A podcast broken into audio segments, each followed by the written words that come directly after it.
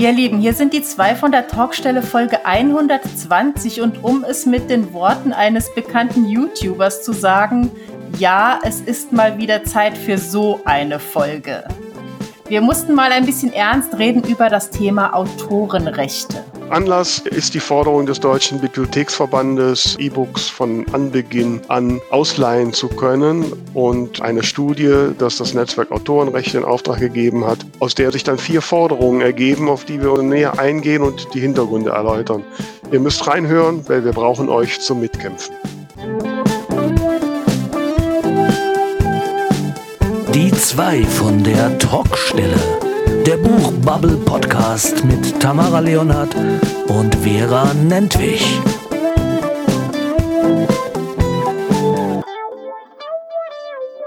Ja, hallo ihr da draußen. Hier sind die zwei von der Talkstelle mit ihrer Folge 120. Und ich schaue jetzt doch auf einen sehr schönen Frühlingstag, wenn ich so auf, aus dem Fenster schaue und wenn ich den Kopf etwas senke, schaue ich ebenso in ein frühlingshaftes Gesicht der lieben Tamara. Hallo Tamara. Ich würde ja schon fast sagen, das geht als Sommer durch. Geht das als Sommer? durch? ja. Bei uns soll morgen 30 Grad werden, haben sie. Ich, ich mag ja warm, aber warm ist halt auch nur so zwischen 23 und maximal 25 Grad. Ich bin da nicht sehr tolerant. ja, ja, also mir wird es auch eher zu warm als zu kalt, das stimmt schon. Äh. Aber ich muss schon sagen, also der Winter war ja gefühlt irgendwie drei Jahre lang und deswegen äh, freue ich mich doch außergewöhnlich äh, sehr über die Sonne jetzt im Moment. Ja, man hat schon äh, bessere Laune, wenn man rauskommt und die Sonne scheint. Auch wenn die Natur natürlich erstmal was Regen vertragen könnte. Ich bin sogar am Wochenende ein bisschen braun geworden. Ich war nämlich oh. zwei Tage lang draußen. oh, was hast du gemacht? Wir waren am Samstag, äh, hatten wir das zweite saarländische Autorenwandern. Das äh, hatten wir letztes Mal im Herbst, da hat es den ganzen Tag genieselt. Und äh, jetzt waren wir diesen Sonntag, äh, Samstag an der Saarschleife. Die Wanderung war ein bisschen kürzer als erwartet. Die war letztes Mal recht anstrengend und lang und diesmal waren wir plötzlich schon wieder zurück und dachten, oh, na gut, dann essen wir jetzt halt Pommes und Eis. Aber es war super schön, wir haben uns total gut unterhalten, schönes Wetter und äh, ja, mhm. das war ganz prima. Und am Sonntag war ich auf einer Alpaka-Wanderung. Alpaka-Wanderung. Das war sehr cool. Da waren wir erst mit einer kleinen Gruppe mit den Alpakas spazieren und danach gab es dann noch eine kleine Einführung, wo der Züchter eben ganz viel total interessante Dinge über, über Alpakas und deren Fortpflanzung erzählt hat. Die sind, die sind verrückt. Okay. Und ich habe mit, also wir konnten mit einem, die sind ja so ein bisschen scheuer, gerade wenn es so um Anfassen am Kopf geht. Man darf die eigentlich nur am Rücken streicheln. Ähm, aber eins ist halt dann so ein Kuschelalpaka, mit dem durften wir auch Fotos machen. Und von diesem Alpaka haben, also die haben von verschiedenen Alpakas ähm, von, von dem geschorenen Fell Seifen machen lassen. Und ich habe ein Stück Seife vom Fell von genau diesem Alpaka gekauft, mit dem ich das Bild habe. Das finde ich total cool. ja. Alpakas erinnern mich immer, da hatten wir doch die Anja Keupers äh, mal im Podcast, die hat ja ein Kinderbuch geschrieben, wo ein Alpaka. Die ja, die trennten halt im Moment gerade, ja. was natürlich diesen Züchtern sehr zugute kommt, aber mhm. es sind auch echt coole Tiere.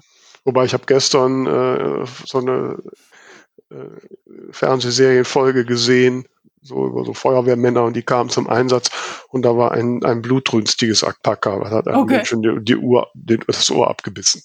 Oh, okay. ja, dann. Gut, dass du das nicht wusstest, ne? ja, nee, aber die sind so flauschig. Also man kann da mit der Hand so locker 10, 12 Zentimeter in das Fell reingreifen, bis erstmal das Alpaka kommt. Das ist Hammer. ja, schön. Äh, ja, wir hatten ja, was müssen wir ja auch noch sagen, ne? Wir haben ja dann auch eine traurige Erkenntnis gehabt. Ja, ne? das stimmt. Wir sind nicht zum Deutschen Podcastpreis nominiert. Ihr habt also, euch so viel Mühe gegeben ja. und doch hat es nicht gereicht. Und auch bei den Jurypreisen sind wir nicht unter den Top 5 gekommen. Keine Ahnung. Man kriegt ja nicht mit, wo wir da im Ranking waren. Ne? Hm. Ist ja fast wie beim ESC für Deutschland. Ne? Entweder ist man Top 10 oder null Punkte. Dazwischen gibt es nichts. Ne? Und äh, ja, so, aber ich meine, wir waren dabei, wir haben es versucht und, ja. Und die vielen positiven, äh, unterstützenden Posts von euch, die haben uns ja auch gut getan. Genau, und irgendwie hat sich trotzdem gut angefühlt, da mitzumachen. Korrekt, korrekt. Ne? Wir haben uns in den Kreis der Großen getraut. Also, liebe Tanja, es ist gar nicht so schlimm, wenn man sich irgendwo bewirbt und es klappt nicht. ja, genau. naja, wir haben, ich habe mir dann mal so die, die Nominierten, äh, wir hatten uns ja in der Kategorie äh, Bester Independent Podcast eingereiht. Äh, ich habe mir die Nominierten angeguckt, also es ist schon witzig, aber wir sind schon dagegen schon sehr nischig halt. Wir haben halt mhm. nicht ein Thema. Ne? Das mhm. ist halt nicht so das, was für die breite Masse. Ne? Aber man kann sich in der Nische auch kuschelig einrichten. Ne? Ja, und ein äh, Hörer hat uns, hat mir, glaube ich, nur, ich weiß nicht, ob es an unseren gemeinsamen Account war oder nur an mich, geschrieben, dieses Jahr ähm, haben wir den Fuß in die Tür geschoben und nächstes Jahr gewinnen wir. genau, so machen wir das. Aber ESC, du hattest bestimmt wieder deine Party, wa?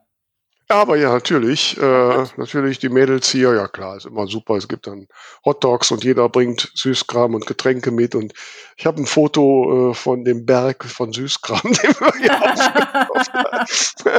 Und ich versuche jetzt gerade das wieder abzubauen, was mir gerade nicht gelingt. Aber na gut. Aber nein, es war schön, klar, Ergebnis. Äh, also hat er auch nicht verdient, der deutsche Beitrag. Und man hat dann im im, im Nachdrang kamen ja die Detailstatistiken raus. Es war halt wirklich so, dass der bei den meisten Jury, Juries halt so auf Platz 11, 12 lag. Und mhm. nur die ersten zehn kriegen halt Punkte. Ne? Okay. So, und deswegen, so, ja, und dass die Ukraine gewonnen hat, okay, das hatte man schon geahnt. Ich habe immer noch ein bisschen gehofft, dass das nicht passiert, weil, also das Stück war jetzt nicht so mein Favorit. Aber gut ne, für das, das Zeichen. War ein Solidaritätsgewinn, das ist doch ordentlich. Ja, ja, klar. Ne, ich finde es immer ein bisschen schade für die anderen, die dann halt die schöneren Lieder haben und hm. denen dann da so ein Sieg genommen wird. Das hm. auch nicht Hätte so man einen Sonderpreis einführen können. Ja, irgendwie, ne? Hm.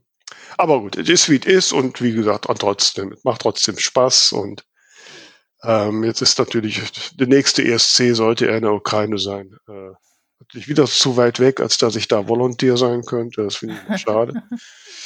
Na, naja. hoffen wir mal, dass es möglich ist. Bis dahin. Ja, das hoffen wir alle, ja. Mhm. Ja, da sind wir ja schon bei den ernsteren Themen. Jawohl.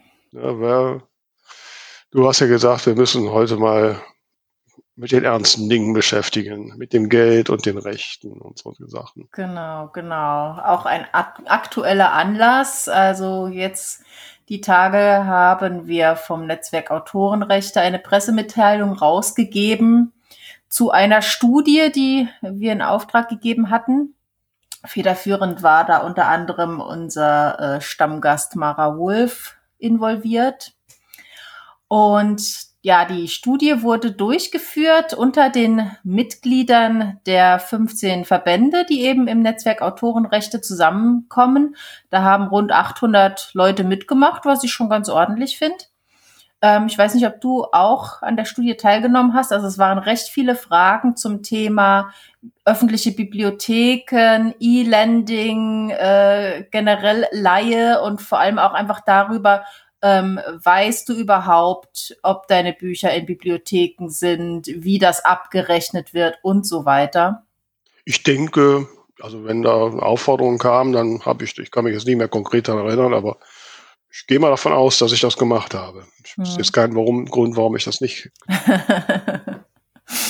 ja, und es war tatsächlich erschreckend, wie viele Leute einfach gar nicht wissen, ob man ihre Bücher irgendwo ausleihen kann oder was sie dafür bekommen und äh, wie das alles funktioniert.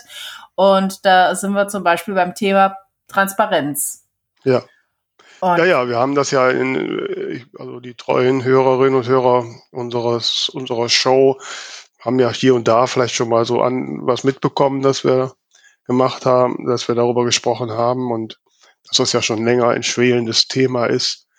Ähm, ich habe mir die Studien auch angeschaut und ja, es hat mich schon auch erschrocken, dass äh, da doch ein, eine große, doch eine große Unwissenheit zu bestehen scheint. Und hm. da wir ja auch einen gewissen Bildungsauftrag haben, müssen wir diese Unwissenheit jetzt mal ein wenig mindern. Ja. ja, weil das Problem ist einfach, und, und das kann ich absolut nachvollziehen und geht mir in vielen Bereichen ja nicht anders. Man ist eben so in seinem Alltag drin, sei es jetzt, ob, dass man Vollzeit schreibt oder auch nur Teilzeit, man ist immer irgendwie mit was beschäftigt, mit Überarbeiten, mit Veröffentlichen, mit Marketing und dies und jenes, dass man einfach dann gar nicht ausreichend mitbekommt, was so um einen rum passiert. Und das bedeutet halt, dass eigentlich jeder mit uns machen kann, was er möchte, weil wir uns ja nicht wehren. Und Anlass der ganzen Geschichte war eben, dass ja die Idee aufgekommen ist, eine Zwangslizenz für E-Books für die öffentlichen Bibliotheken einzuführen. Das heißt, im Moment, ähm, wenn man sein Buch im Verlag veröffentlicht oder bei einem Distributor, hat man immer noch die Möglichkeit zu sagen, ja, ich möchte in die Online gehen, sprich, mein E-Book darf in Bibliotheken ausgeliehen werden oder nein, ich möchte das nicht. Und es ist eben ähm, im Moment Usus, dass man das erst nach einer Weile macht, also dass man erstmal den Release Day eben nutzt, die die Anfangszeit, wo die E-Books dann eben gekauft werden oder bei Systemen wie zum Beispiel KU ähm, auch geliehen werden, aber da bekommst du ja eben für jede gelesene Seite Geld, also damit kannst du ja ganz gut Gewinn machen und dass dann irgendwann nach einem halben Jahr oder so dann eben die E-Books auch in diese Online gehen. Ja, aber jetzt muss man, ich muss da mal reinhaken, ja. äh, weil da komme ich selbst ich immer noch ein bisschen durcheinander. Mhm. Ähm, ich habe das jetzt auch beim Lesen der, der Studie nochmal mir gedacht. Also, also ein muss man ja äh, ähm, sowieso sagen, es betrifft, wenn wir jetzt mal im Self-Publishing schauen, betrifft es nur die Leute, die auch äh, über Tolino äh, veröffentlichen mhm. und und ja, andere, also die eigentlich nur die über Tolino veröffentlichen, ne? Ähm, nee, warum? BOD? Und, ja gut, aber das ist ja auch. Also, also klar, diejenigen, also die, die, nicht. Die für ja, Tolino, okay, achso, du meinst, äh, du meinst den Tolino Reader und nicht ja. Tolino, Tolino Nein, Media. Nicht, okay, okay. So, also die, ja, ja, die für den die Tolino verfügbar sind. sind. Ja, auch wenn du jetzt zum Beispiel Google oder Kobo machst, bist du ja auch nicht in dem äh, drin. Ne? Also Du musst schon, sein Buch muss für den Tolino äh, in irgendeiner Form, über welchen Distributor auch immer erhältlich sein. Also die, die Amazon exklusiv sind, für den, die sind eh außen vor. Genau, beziehungsweise für offene Systeme. Also es gibt ja auch noch andere Reader, die eben nicht, also die eben auch EPUBs ähm, lesen. Ja, aber ich, wenn du jetzt zum Beispiel, ähm, also es gibt ja also neben den zwei großen, Tolino und Amazon, gibt es ja noch so kleinere Plattformen, Kobo, Google Books, iTunes und solche Sachen.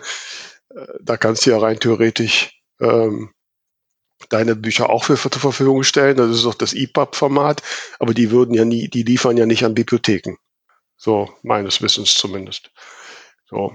Und ähm, ich weiß jetzt, wenn, wenn ich ja direkt bei über Tolino veröffentliche, Tolino Media veröffentliche, das muss man mal ein bisschen trennen, ne? mhm. äh, da kann ich ja angeben, ich will Online machen. Genau, äh, noch kannst du das entscheiden, ob du das möchtest oder eben nicht, oder ob du sagst, ich möchte das jetzt nicht, ich mache es dann später. Mhm, wobei Und man da auch unterscheiden kann zwischen, also äh, Online halt Bibliotheken oder so Sachen wie Scooby oder andere Dienste. Ne? Genau, genau. Mhm. Ja, weil das, das muss man natürlich auch oft, also ich glaube, dass gerade viele Lesenden das eben auch nicht äh, nachvollziehen können, dass es zum Beispiel ein Unterschied ist, ob man über Kindle Unlimited sein Buch verleiht, wo man ja wirklich gut bezahlt wird für jede gelesene Seite, oder eben an die Stadtbibliothek Hintertupfingen. Weil da ist ja das Problem, also im Moment äh, speziell auch mit den, mit den Printleihen, es gibt eben rund 800 öffentliche Bibliotheken aber nur 18 Referenzbibliotheken. Die melden ihre Laien und daraus wird dann hochgerechnet, so ein bisschen wie die Einschaltquoten im Fernsehen. Jetzt bist du aber beim Printbuch, ja, ja. das gab beim E-Book. Das war jetzt nur nur zum Vergleich. Mhm. Das heißt, wenn du in, in äh, bei dir im Ort ganz oft geliehen wirst, aber diese Stadtbibliothek ist eben nicht eine dieser 18 Referenzbibliotheken, dann heißt es offiziell, von Vera Nentwich wurde kein Buch geliehen, Vera Nentwich bekommt kein Geld von der VG Wort. Dann äh, kann dein Buch noch stimmt, so oft geliehen werden. Stimmt nicht ganz. Mhm. Ja, im Prinzip ja. ja. Aber du hast natürlich, der Fairness halber muss man sagen, du hast ja die Möglichkeit, alle drei Jahre äh, deine Bücher äh, bei der VG Wort für die Sonderausschüttung zu melden. Mhm. und dann kriegst du halt, wenn die dann, wenn deine Bücher in den 18 Referenzbibliotheken nicht ausgeliehen wurden, dann kriegst du einen Anteil. Okay, ja, ja aber eben nicht, nicht so, wie Nein. wenn jetzt genau nachvollziehbar wäre, Nein, wenn das transparent nicht. wäre, dass tausend Leute dein E-Book in, äh, bei dir im Ort geliehen haben. Ja.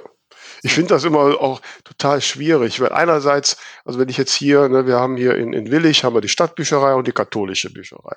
So, ne, ich habe einen guten Draht zum Kulturamt der Stadt und zur Stadtbücherei, da habe ich auch schon mal eine, eine tolle und auch gut bezahlte Lesung gemacht und, und hier die von der katholischen Bücherei, die ist ja nicht so weit von mir weg.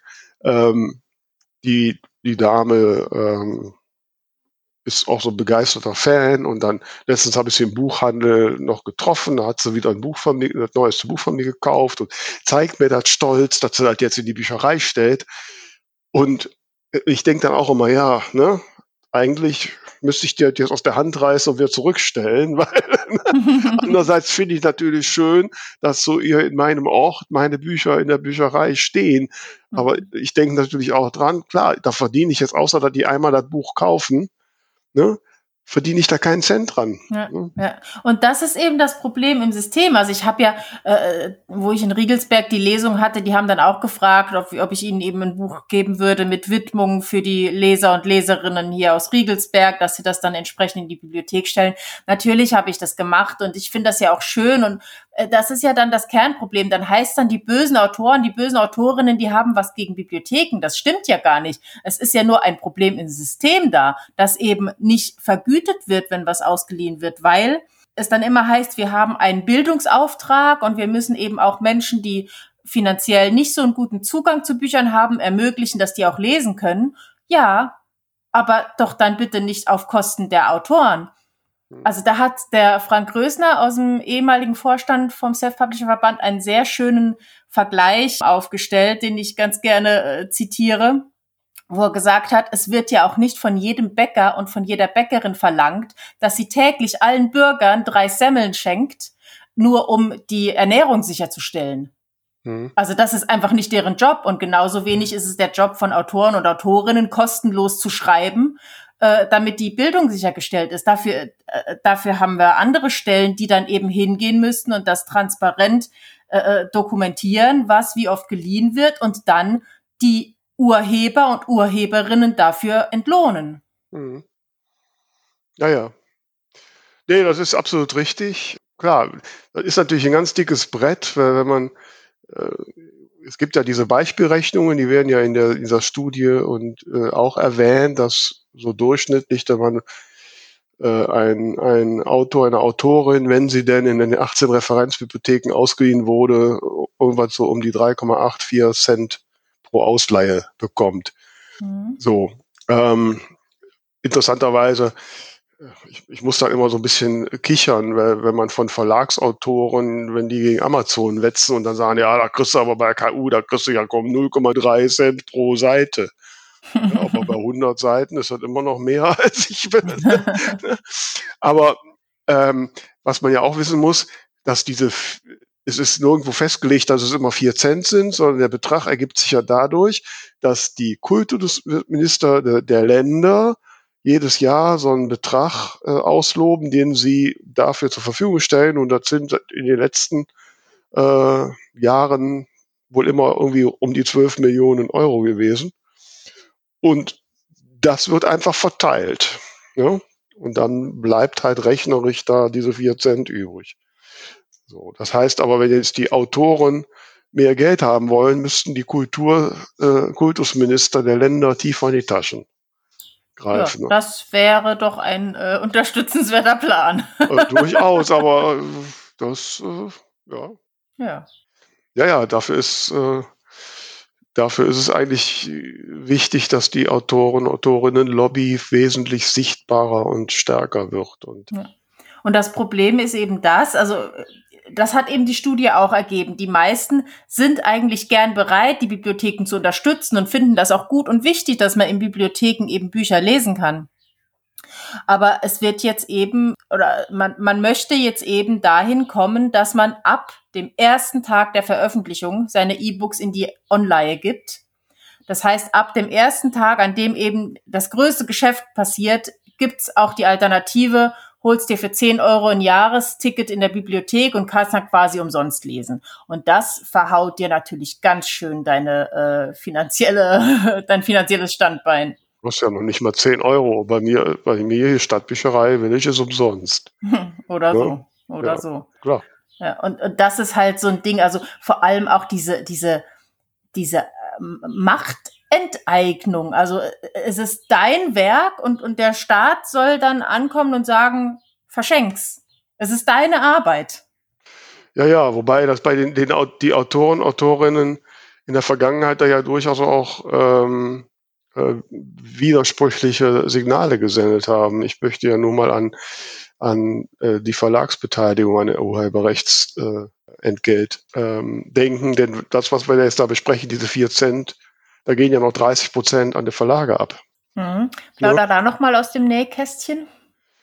Na, es ist ja so, dass ähm, es war lange Zeit so äh, nach deutschem Gesetz oder nach was auch immer für ein Gesetz das ist, dass halt die VG Wort, also die Verwertungsgesellschaft Wort, die diese ganzen Urheberrechtssachen ja einsammelt und auszahlt, äh, dass von dem von dem Urheberrechtsentgelt, was äh, Autoren und Autoren kriegen können, automatisch 30 Prozent an den Verlag ging. Da gab es dann irgendwann mal eine Klage beim Bundesverwaltungsgericht oder Verfassung, ich weiß nicht, welches zuständig war, aber irgendein Bundesgericht, was dann gesagt hat, es ist nicht rechtens, es muss die Entscheidung der Autoren und Autorinnen sein und dann die Menschen unter euch, die Wahrnehmungsberechtigte bei der Völkerwort sind und auf der Webseite auf Tom da bei VG Wort schon mal die Bücher gemeldet haben, erinnern sich, dass sie bis Mitte letzten Jahres immer bei jedem Buch, was sie eingetragen haben, explizit gefragt wurden, ob davon 30 Prozent an den Verlag gehen soll oder eben nicht. So, äh, im Rahmen der äh, neuen der äh, EU-Datenschutzverordnung haben, hat es die Lobby der Verlage ja dann geschafft, äh, die Politik davon zu überzeugen, dass dieser, dass dieses Gesetz da wieder rein muss und dummerweise haben sich ja auch sämtliche Autorenverbände mit Ausnahme des Self-Publisher-Verbandes dafür ausgesprochen, weil sie irgendwie Angst haben, dass die Verlage dann ihr eigenes Ding machen würden und sich dann nicht mehr in der VG Wort ver vertreten lassen würden. Wobei ich bis heute nicht begriffen habe, auf welcher rechtlichen Basis das denn steht. Ähm, aber Ende vom Lied ist, dass halt seit 1. Juli 2021 es wieder Pflicht ist, dass die 30 Prozent an, an den Verlag gehen und du hast jetzt keine Optionsrecht mhm. mehr. Ähm, so, ich meine, wenn das ein, wenn die Verlagsautoren dazu haben wollen, Problem ist nur, dass ja der Begriff Verlag nicht eindeutig definiert ja. ist und dass das äh, zum Beispiel auch diejenigen trifft, die über BOD veröffentlichen, weil BOD nach Presserecht ein Verlag ist. Und äh, wie wir ja auch aus unserer Podcast-Folge wissen, Sie reden da mal ein bisschen drumherum, aber letztlich nehmen die die 30 Prozent auch. Ne? Weil sie, und andere weil sie im Impressum äh, ihre Adresse zur Verfügung mhm. stellen und solche Geschichten. Mhm. Genau. Oder wie Tradition oder sowas. Es gibt noch andere. E-Publi nicht. Ne? Ähm, so. Und äh, wo es noch viel schlimmer ist, ist halt bei diesen Druckkostenzuschussenverlagen, ne, die den Autoren noch 1000 aus der Hand und dann noch die 30 Prozent mhm. kriegen.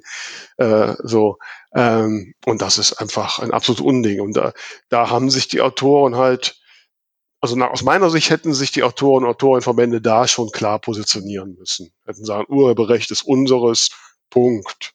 Und wenn der Verlag was mit von uns haben will, dann soll er bitte mit uns reden und nicht über einen Gesetzgeber uns zwingen, was abzugeben. Ich meine, das ist sowieso ein Unding.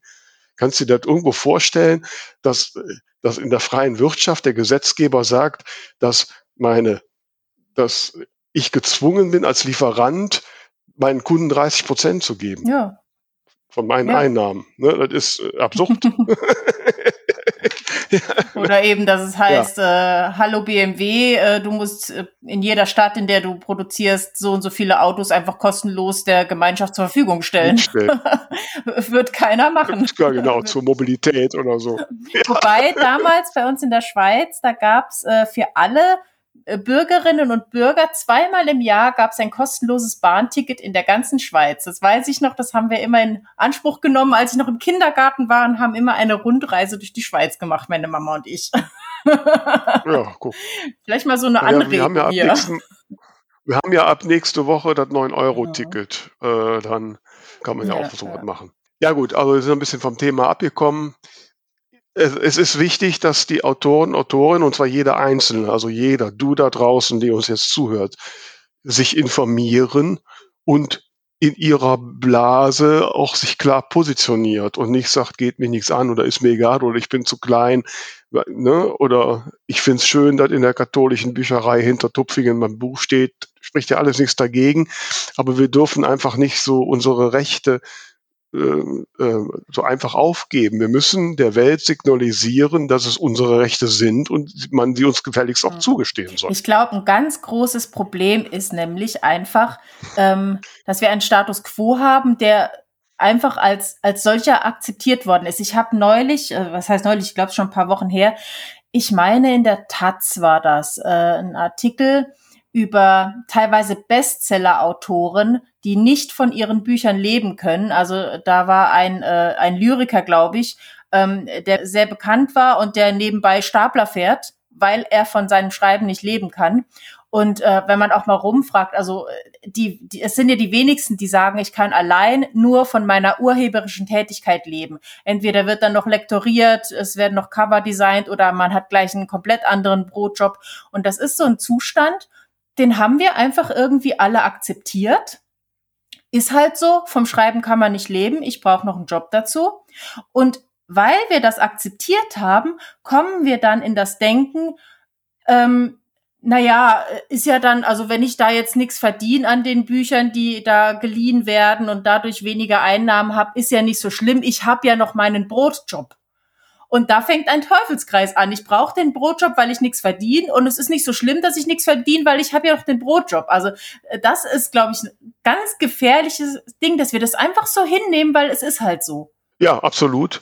Wobei ich glaube, das ist halt äh, insofern auch daher historisch gewachsen, weil es halt in der Vergangenheit bis vor zehn Jahren oder zehn, elf Jahren ja schon so eine Art symbiotische Beziehung Verlag-Autor gab. Und, äh, und ich, wenn ich ja so mit Verlagsautorinnen, Autoren rede und manchmal ja auch noch mit so Verbänden, die so eher aus der Verlagsautorenwelt kommen, da ist das immer noch so in den Köpfen. So dieses eigenständige, dass Autoren, Autorinnen für sich und für ihr Geschäft und für ihr Einkommen kämpfen müssen. Ne? Und dass, dass, dass sie sich dafür einsetzen müssen, das hat sich noch nicht so durchgesetzt. Äh, man sieht das ja auch oft oder man hört das oft, wenn man mit, mit angehenden Autoren, Autorinnen spricht, die dann sagen, ja, ich möchte aber lieber einen Verlag, so nach dem Motto, der muss dann alles für mich machen.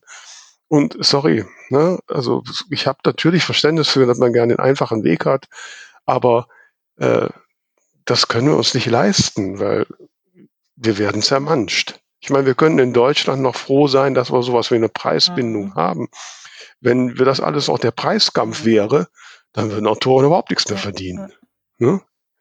Und, ähm, und da müssen wir einfach anfangen, ein breites Kreuz zu haben. Und da sehe ich eine große Aufgabe bei, beim, beim Self-Publishing und den Self-Publishing-Autorinnen und Autoren, weil die einfach mit einer anderen Einstellung daherkommen.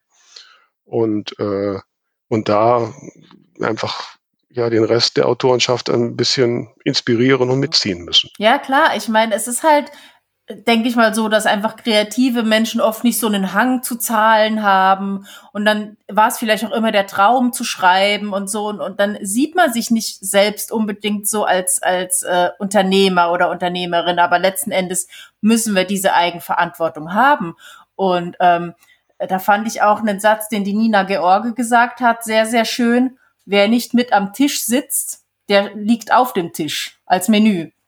Mhm. Und das ist mhm. halt tatsächlich Correct. so. Also entweder äh, wir, wir stehen auf und, und äh, reden mit oder wir werden halt äh, verspeist. Ja. Mir fehlt noch ein, kurz wollte ich noch sagen, diese, der Link zu diesem Taz-Artikel, der war meines Wissens in unserem Buch Bubble Bulletin Nummer 2. Nur so mal als Erinnerung. Also, ne, falls ihr noch nicht abonniert habt, da kriegt ihr interessante Links. Könnte auch die drei gewesen. Ähm, ja, kann auch drei, keine Ahnung. Wir sind ja schon bei vier, mein Gott. Und fünf steht schon quasi in den Startlöchern. Ähm, aber da sind wir auch so ein bisschen beim Thema äh, des Schreibtipp-Freitags, unserer Wochenchallenge. Also mich würde ja sehr mal interessieren, wie sehr sich unsere Hörerinnen und Hörer mit Rechten, mit diesen Dingen auseinandergesetzt haben. Ähm, ob ihnen das alles egal ist oder zu kompliziert erscheint oder ob sie sich damit auseinandergesetzt haben, was sie sich vielleicht auch wünschen würden, damit sie sich das klarer sehen. So in der Richtung. Was meinst du? Genau. Habt ihr schon mal irgendwo was gemacht und sei es nur eine Petition unterschrieben oder bei so einer Studie teilgenommen? Äh, was, was würdet ihr euch wünschen, um vielleicht klarer zu verstehen, was ihr machen könnt? Das wäre mal ganz spannend, ja. Ja, also schreibt es uns unter dem Hashtag Schreibtipp Freitag und wir lesen fleißig mit und sind gespannt, was wir da so für Einsichten mitbekommen. Mhm. Aber lass uns noch mal ein bisschen konkreter äh, werden, weil äh, wir haben, sind jetzt ein bisschen gesprungen in den Themen. Du hast ja schon gesagt, der Auslöser ist, dass der Deutsche Bibliotheksverband vom Gesetzgeber ein Gesetz fordert, das äh, äh, ja, letztlich die Verlage, also das richtet sich aber, die sind ja immer noch in der alten Welt, bei denen richtet sich meist an Verlage, ähm, quasi verpflichtet, jedes E-Book sofort bei Erscheinen auch für Bibliotheken zur Verfügung zu stellen. Und am liebsten, äh, was ich noch nicht so richtig verstanden habe, vielleicht weißt du das mehr, welches Bezahlmodell hat sich der Deutsche Bibliothekverband da gewünscht? Das weiß ich tatsächlich nicht. Ich bin mir auch gar nicht sicher, ob die da jetzt ähm, das so konkret schon geäußert haben, muss ich gestehen. Also die, die werden ja wohl hoffentlich nicht die Hoffnung haben, dass das mit den üblichen 12 Millionen pro Jahr irgendwie dann mit reingerechnet wird. Das heißt, man kriegt dann nächstes Mal ein Cent pro Ausgabe. Also ich sag mal so, ähm, das Netzwerk Autorenrechte hat ja mit der Veröffentlichung dieser Studie eben auch ein äh, Forderungspapier veröffentlicht mit vier Forderungen. Vielleicht trage mhm. ich die auch einmal noch kurz vor. Mhm, mach mal. Die erste Forderung ist einmal, das Recht auf Zugang zu Bildung darf nicht auf Kosten des Urheberrechts gehen ähm, was ja auch dann so ein bisschen diese Frage beantwortet, habt ihr ein Problem damit, dass Bibliotheken eben einkommensschwachen schwachen Menschen Bücher zur Verfügung stellen? Nein, aber dann bitte nicht auf Kosten derer, die auch von irgendwas leben möchten.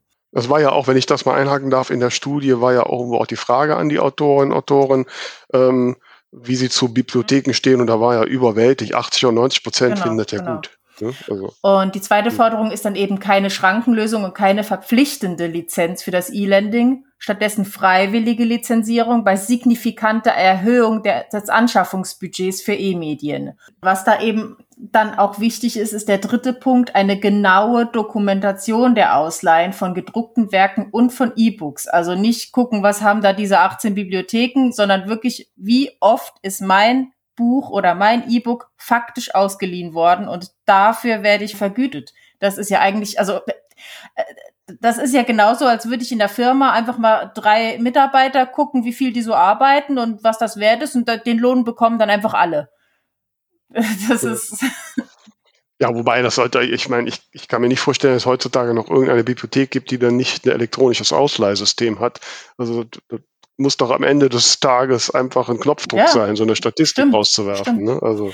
Und ähm, der vierte Punkt ist eben eine Vergütung für ausgeliehene Druckbücher, die deutlich über dem europäischen Durchschnitt liegt. Und da kann man vielleicht mal Zahlen nennen. Also du hast eben schon gesagt, hier in Deutschland gibt's im Schnitt 4,3 Cent pro Ausleihe. Und damit sind wir vorletzter Platz in der EU. Also hinter uns ist mhm. nur noch äh, Tschechien. Tschechien. Und andere Länder wie zum Beispiel UK liegen bei 11 Cent oder Irland sogar bei 48 Cent. Und das sind ja Beträge, mit denen kann man arbeiten. Da, da würde das mhm. dann auch Sinn machen. Und ähm, also wir reden da von Print. Da reden wir jetzt ne? von Printbüchern, genau. Und äh, was mir nämlich eben noch so durch den Kopf ging, äh, es wird ja selbstverständlich davon ausgegangen, dass eine Buchhändlerin für Geld arbeiten kommt oder dass eine Lektorin im Verlag das nicht aus Spaß an der Freude macht, sondern dass die am Ende des Monats einen Gehaltscheck haben möchte. Also eine gesamte Industrie, eine ganze Branche mit ich weiß nicht wie vielen Menschen ba basiert auf den Werken, die wir erschaffen und wir sind die, die nichts kriegen. Also es ist ja, es ist ja unfassbar. Mhm. Ja, ja, das ist, äh, es ist unfassbar, wenn man es so konkret ausspricht, aber das ist halt vielen und äh, gerade in der Vergangenheit, das ist ja das, was ich meinte, äh, in diesem, in diesem symbiotischen Verlagsautoren, Autorinnen, Konglomerat nie so wirklich bewusst geworden. Die haben sich einfach, man war, Autoren, Autorinnen waren es gewöhnt, dass sie sich eh ausliefern müssen, dass sie nur äh, Geschäft machen können auf Gnade anderer. Und das hat sich ja mit dem Self-Publishing komplett geändert. Ja, aber das ist halt so ein Ding, das sehe ich auch ganz oft auf Instagram, wenn dann die Leute ihren Ver äh, Verlagsvertrag posten, also so die erste Seite, wo ihr Name steht ja. und juhu, ich hab's geschafft, ich bin so glücklich, vielen Dank an den äh, XY-Verlag. Da, da ist so eine Dankbarkeit, dass man gnädigerweise ihr Werk veröffentlicht, dass da oft Zeug unterschrieben wird, was einfach gar nicht geht und dass man Mhm. Also gerade gerade vielleicht auch Debütautoren und Autorinnen da natürlich auch gar nicht sich trauen zu sagen, können wir da noch mal drüber verhandeln, sondern Gott sei Dank, ich habe einen Vertrag, Hauptsache ich habe einen Vertrag. Mhm. Was ja dann im Umkehrschluss aber auch wieder, das ist ja so, so ein Rattenschwanz. Also wir haben eben in der Buchbranche immer noch einige Stellen, wo man als Self-Publisher nicht so gut behandelt wird wie als Verlagsautor. Das heißt, aus solchen Ungleichbehandlungen wächst dann ein, ein, ein, eine Dankbarkeit, Hauptsache irgendein Verlagsvertrag in der Tasche. Und das heißt, mit uns kann man es einfach machen. Das ist richtig.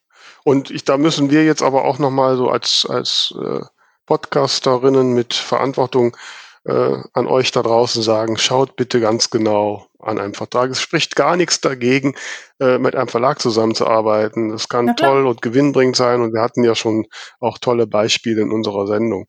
Aber ist bei weitem nicht bei jedem Verlag so und guckt bitte genau drauf. Schaut bitte auch mal genau drauf, was steht denn da zur äh, zur Ausleihe. Wie lange gebt ihr euer Urheberrecht an? Ich hatte letztens hat irgendjemand gepostet einen Vertrag, wo drin steht Urheberrecht für 70 Jahre mhm. abgetreten ne? äh, und solche Sachen. Ähm, dass man da genau reinguckt und dass man durchaus verhandelt und sagt, hier, das ist mein Ding, ohne mich habt ihr gar nichts. Mhm. Ne? Da müssen wir selbstbewusster auftreten. Mhm. Ja, da gibt's ja auch viele Musterverträge, die man sich anschauen kann, sei es jetzt online oder zum Beispiel auch im Handbuch für Autoren äh, aus dem Ustrin Verlag. Mhm. Man kann sich auch beraten lassen, also VS und so, die machen ja Beratung und, und sowas. Da sollte man auf jeden Fall nachfragen und, und wirklich schauen, ist es gewinnbringend. Und ähm, äh, ich, ich hatte das ja gerade wieder, als ich da beim Pan war, auch die Diskussion Self-Publishing und immer dasselbe dass die Leute sagen, ja, aber da muss ich ja selbst Marketing machen und so. Und wenn man sich ansieht, was so gerade so mittlere oder kleine Verlage an Marketing machen, das, weißt du, das ist nix. Die machen, ja, das ist, äh, das mache ich auf der linken Tobacke. Also, äh, ne, und äh, da sollte man sich nicht so vor erschrecken ja. lassen. Aber okay, wir kommen ein bisschen vom Thema ab. Ja, ähm, nein, also ich finde gerade dieses Selbstbewusstsein, mit dem man halt auftreten sollte, ähm, finde ich total wichtig, weil letzten Endes hängt es an uns. Es hängt daran, ob wir überhaupt mal vom Bildschirm aufgucken und uns informieren. Und es hängt an uns, ob wir dann auch mal sagen, Leute, so nicht. Oder, oder auch eben zum Beispiel unsere, unsere Leserinnen und Leser mal aufklären. Ähm, da erinnere ich nur noch mal an diesen Post von, was war es, WDR Kultur, ich weiß nicht mehr, wo wir vor zwei, drei Folgen drüber gesprochen haben, mhm. wo es dann eben hieß, ähm, würdet ihr, um Bäume zu schützen, äh, eher gebrauchte Bücher kaufen als neue, wo jeder nur an die Bäume gedacht hat, aber nicht daran, dass irgendwer von diesen Büchern leben möchte. Also, dass man eben auch mal mhm. ähm, den Leuten, die die Bücher lesen und nicht so tief im Buchmarkt drin steckt wie wir, mal vorrechnet, was wir eigentlich für ein Buch, von einem Buch verdienen. Ich habe das am Anfang oft gehabt, wenn Bekannte irgendwie gesagt haben, fairerweise dann, ich würde gerne dein Buch kaufen, dass ich mich dann irgendwie schlecht gefühlt habe von Leuten, die ich privat kenne, dann Geld zu nehmen und so. Und wenn ich dann aber dazu gesagt habe, irgendwie sowas wie, äh, keine Ahnung, jetzt äh, kann ich mir ja für einen Euro irgendwie ein Getränk kaufen gehen, dass die große Augen gemacht haben, dass von den zwölf Euro, die die gerade bezahlt haben, so wenig letzten Endes bei dem ankommt, der das Buch geschrieben hat. Das ist ja den Leuten auch gar nicht bewusst und ich finde, da, das ist auch so eine Stelle, an der man einfach mal auch mal was sagen kann. Absolut, ja, ja, klar. Wenn so Veranstalter sagen, ja, aber Sie können ja Bücher verkaufen, lesen Sie bei mir umsonst. Ne? Genau. habe ich dem einen schon mal ausgerechnet, dass ich dann in dem Abend 2000 Bücher verkaufen müsste, um über die Runden zu kommen. Ja, ja, ja, ja. Und, und das ist halt so ein Ding, also das hat man in jeder Branche immer wieder, dass, dass Leute, die, die nicht selbstbewusst sind und einfach total dankbar, dass sie überhaupt äh, gehört werden, dass die eben auch den Markt kaputt machen. Wenn ich sage, Gott sei Dank, ich, ich darf hier freundlicherweise äh, Unterhaltung für einen Abend anbieten und dafür meine Bücher verkaufen, dann wird das vom nächsten auch erwartet. Ja, wobei das natürlich ein bisschen so ein zweischneidiges Schwert ist. Ich meine, äh, manchmal sind halt solche Sachen, wo es halt kein Geld gibt, halt für Einsteiger die Möglichkeiten mal reinzukommen und reinzuschnuppern. Ich habe ja, ich habe ja jetzt nur auch schon Lesungen umsonst gemacht oder wo der Hut rumging und was sich betriebswirtschaftlich mhm. nicht rechnet. Ähm, das ist immer so ein zweischneidiges Schwert. Ähm, Klar. Aber man sollte äh, da schon seine eigene Wertigkeit immer im Hinterkopf haben und das sehr genau abwägen, was man da macht.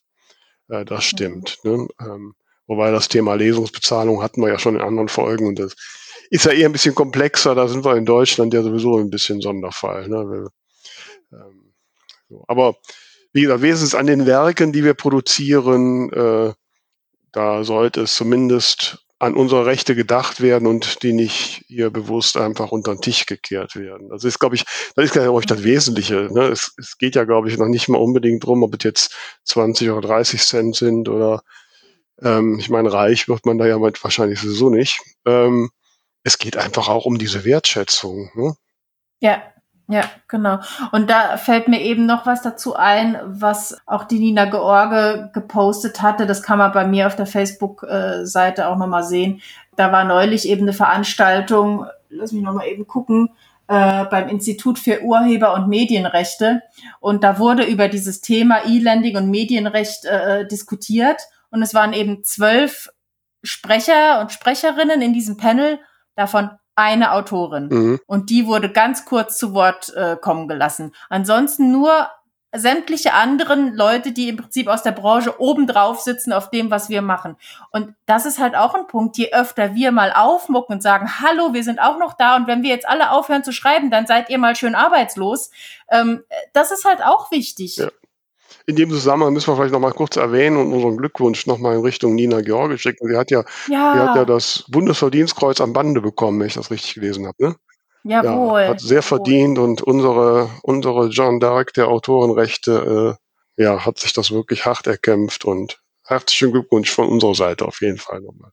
Jawohl.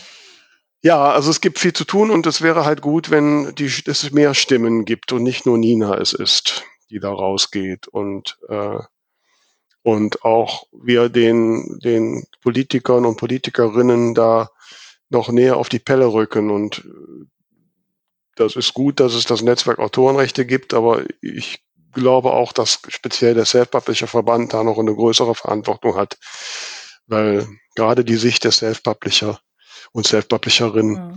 ähm, da äh, nochmal ein ganz anderer Aspekt ist und auch eine andere Herangehensweise, die gerade bei dem Thema, glaube ich, einiges in Bewegung bringen kann.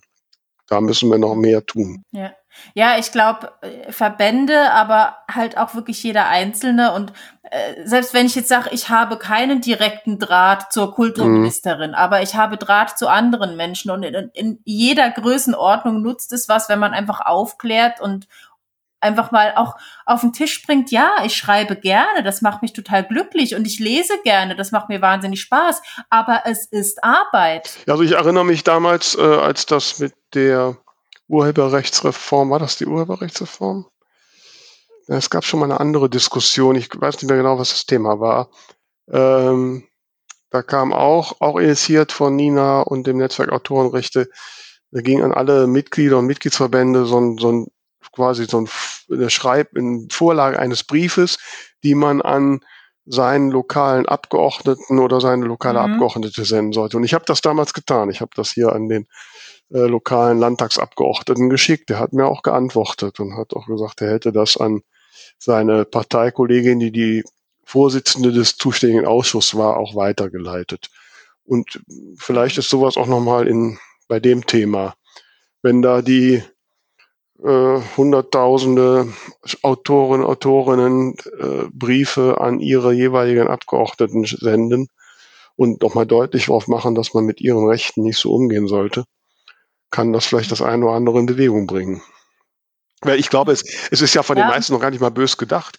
die, die denken nicht dran. Das ist einfach über Jahrzehnte so gewachsen. Das ist überhaupt nicht im Fokus. Klar, hm? klar. Und vielleicht auch einfach mal hier und dort in der Öffentlichkeit fallen lassen. Also ich hatte jetzt gerade jüngst, ähm, das hatte ich, glaube ich, hier im Podcast schon mal erwähnt, äh, das Interview mit dem Forum-Magazin. Und da wurde eben gefragt, womit haben Self-Publisher zurzeit zu kämpfen.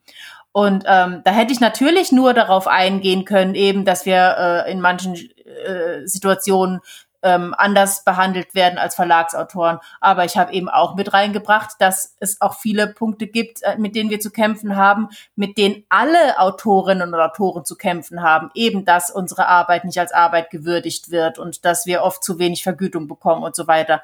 Das einfach mal zwischendurch fallen lassen, wenn man mal die Möglichkeit hat, mit, einer, mit der Presse zu sprechen. Mhm. Je mehr Leute das mitbekommen, desto mehr findet vielleicht mal ein Umdenken statt. Absolut.